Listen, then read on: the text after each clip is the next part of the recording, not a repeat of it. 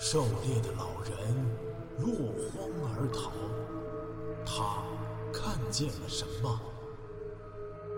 风景区内群蛇频频伤人，他们为何如此狂躁？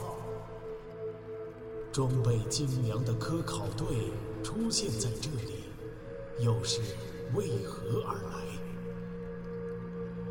神秘的大自然到底在向我们隐瞒什么？武夷山惊心动魄七十二小时，带你感受一场逼近死亡的旅程。陈阿南，你们在说谎！陈阿南大声的说道，他的脚站在一块露出水面两寸的石头上，手里的竹杖顿在粗糙的石头边缘。陈教授，不要激动，我来解释一下。怀特努力的堆起尴尬的笑意，但是心里明白，这个中国人全都知道了。不要再骗我了，我听到你们的谈话了，你们不是在找宝石，而是找油矿。陈阿南怒吼道，脸色因为愤怒和受到欺骗而涨得血红。陈阿南独自前来，是来借用怀特的卫星电话。在下游寻寻觅觅半个多小时之后，他们毫无收获。溪水里固然没有任何发现，居然那么多的石缝里也没有找到一种两栖动物。别说两栖动物了，甚至连最常见的水蜘蛛。水蚂蟥都没有见到一只，这也太罕见了。这里好像什么动物都没有。看着周围郁郁葱葱的树木，陈阿南的心里充满了疑惑和不安。何在富却有了发现，在做了水样的常规滴液检测之后，他发现水质异常，有大量的活性成分，这种情况非常罕见。何在富想起办公室里有一份关于水质活性数据的资料，他立刻打电话给值班的科室人员求助。可是拿出手机之后，却发现没有信号。他向其他人借用手机，却惊奇的发现所有的手机全都没有信号。这条溪流有点古怪，看上去它屏蔽了所有的手机信号。只有借助卫星电话了。考察队有三部卫星电话，一部在中方领队谢所长身上，一部在肖伯纳身上，可巧的是他们两个人都不在。还有一部在怀特身上，当然，他们不知道哈姆森的身上也有一部。陈阿南从彭三妹的口中得知，怀特早已经超过了他们，他决定去找他借用电话，同时。想提醒大家不要再往前走了，就待在原地。他已经坚信这一条溪流存在着一些未知的因素。对于野外考察来说，未知因素就意味着危险。他独自赶往上游，到达了瀑布前，在浓雾遮掩下的巨石后面，他听到了一切。眼前，三个美国人陷入了最大的麻烦。怀特在瞬间脑筋急转，盘算解决的方法。盖尔则满心的懊恼，都怪这瀑布的响声太大了，还有这该死的大雾。他居然忽视了警戒，这是不可饶恕的错误。哈姆森呆呆的望着发怒的中国人，又望向怀特。怀特做出了决定，他要摊牌，他是谈判专家。手握任何人无法阻挡的王牌。好的，陈教授，我不再瞒你。我们确实是来寻找油矿的。怀特顿了顿，开始长篇大论。我们找到了，这里是一个前所未有的大油矿。你知道吗？它的储量可能超过你们国家的总储量。不，你接着听我说。据我所知，中国是世界上除了俄罗斯之外核电站最多的国家。核电站需要大量的油，每年上万吨。可是中国的油矿产量如此低下，你肯定知道，你们国家一半以上的油都是从澳大利亚进口，而且无法满足需求。那么回到现在，是的，我们发现了这个油矿。我们做错了什么呢？我们要开发它，要把油从矿石里面提炼出来。但是我们是做生意的，我们不是恐怖分子，不会用它来制造核弹的。我们只想赚钱。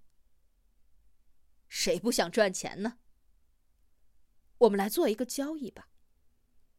你搞研究需要经费吗？西蒙斯基金会每年给你的课题组提供五万的美元经费，连续提供五年，不，提供十年。好了，陈教授，你不妨这么思考这个问题：我们得到了油矿，中国得到了能够建造和维持核电工业一百年的原料，你得到了科研经费，皆大欢喜，这不是很好吗？怀特的情绪被自己的一番话鼓舞起来，脸上泛起红光，盯着陈阿南。对面的中国教授仍然怒气未消，但是没有关系，谁也不会拒绝金钱。在他这么多年的商业谈判当中，面对过数不胜数的政客、军人、企业家、律师、记者、科学家。没有谁能够拒绝金钱，没有一次例外。陈阿南回视着他，却在摇头：“不，你忘了，我不是能源专家，也不是商人。”什么？我不是能源专家，也不是商人。陈阿南提高了声音，挺起了腰杆：“你说的关于核电站，关于赚钱，我都不懂。”我是个搞科研的，是个学校教书的生物老师。我的经费不需要你们赞助，我只需要这一根竹杖，你懂吗？至于你关于开发油矿的高谈阔论，完全可以和我国的政府部门说去，他们会给你一个答复的。我只知道，你们假借着两栖动物的考察之名来寻找油矿，你们欺骗了所有人。那又怎么样呢？怀特发觉自己无法理解眼前这个死板的中国学者，开始激动了起来。难道我所做的所有事，还比不上从洞里面寻找那些该死的蛤蟆重要？陈阿南被激怒了，血一下冲到了脸上，他吼道：“当然比不上！你们到处找矿、开发，到处破坏大自然。”留下荒山秃岭和遗弃的核废料。告诉你们，我痛恨这些。核弹也好，核电站也好，都是人类科技的病态产物。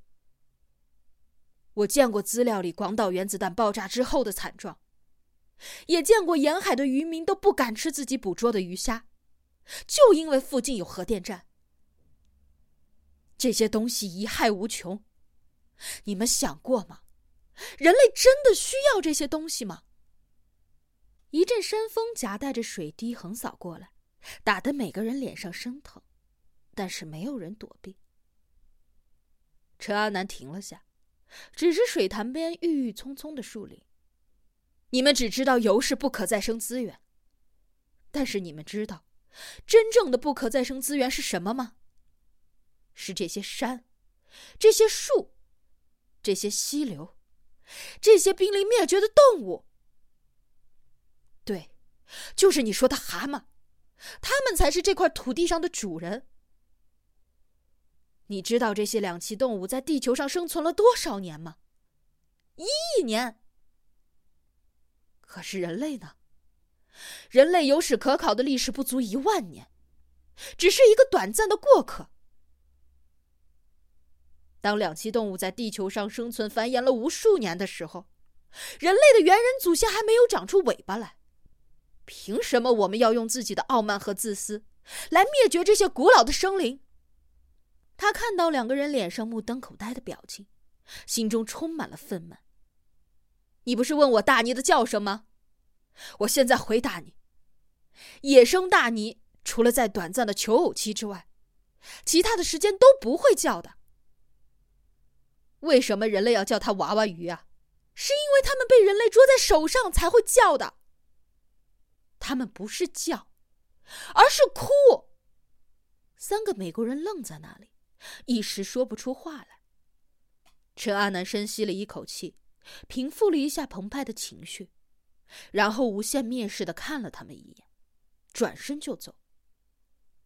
等等，陈怀特脸色铁青，上前一步，焦急着大喊着：“你想干什么？”回去。陈阿南没有回头，大步的迈出。等等。陈阿南的竹杖突然在石头上一滑，猛然的戳入水中，他的身体失去了重心，摇晃了起来。他惊叫了一声，两只手乱舞着，想保持平衡。他眼前的水塘晃动了起来。怀特向他伸出手，但盖尔的反应更快，他抢先一步伸出了手。陈阿南慌乱的伸出手，想要抓住盖尔的手，但是盖尔的手却绕过去。在他的肩膀上使劲的推了一把，扑通！陈阿南重重的摔入水潭，漩涡迅速的将他卷走。他在水里翻滚着，手脚在拼命的挣扎。上帝呀，你做了什么？哈尔森惊得脸色煞白，他想冲过去，但是却被怀特狠狠的拉住了胳膊。盖尔站在水边。冷冷的盯着漩涡里的人影渐渐的消失。你推了他，你杀了人！哦，上帝呀！哈尔森的酒意完全惊醒了，他大叫大嚷起来：“你他妈的闭嘴！”盖尔恶狠狠的冲哈尔森大喊，他的脸上早已经失去了笑意，变得像一条激怒的眼镜蛇。盖尔是想拉他的，是意外，意外。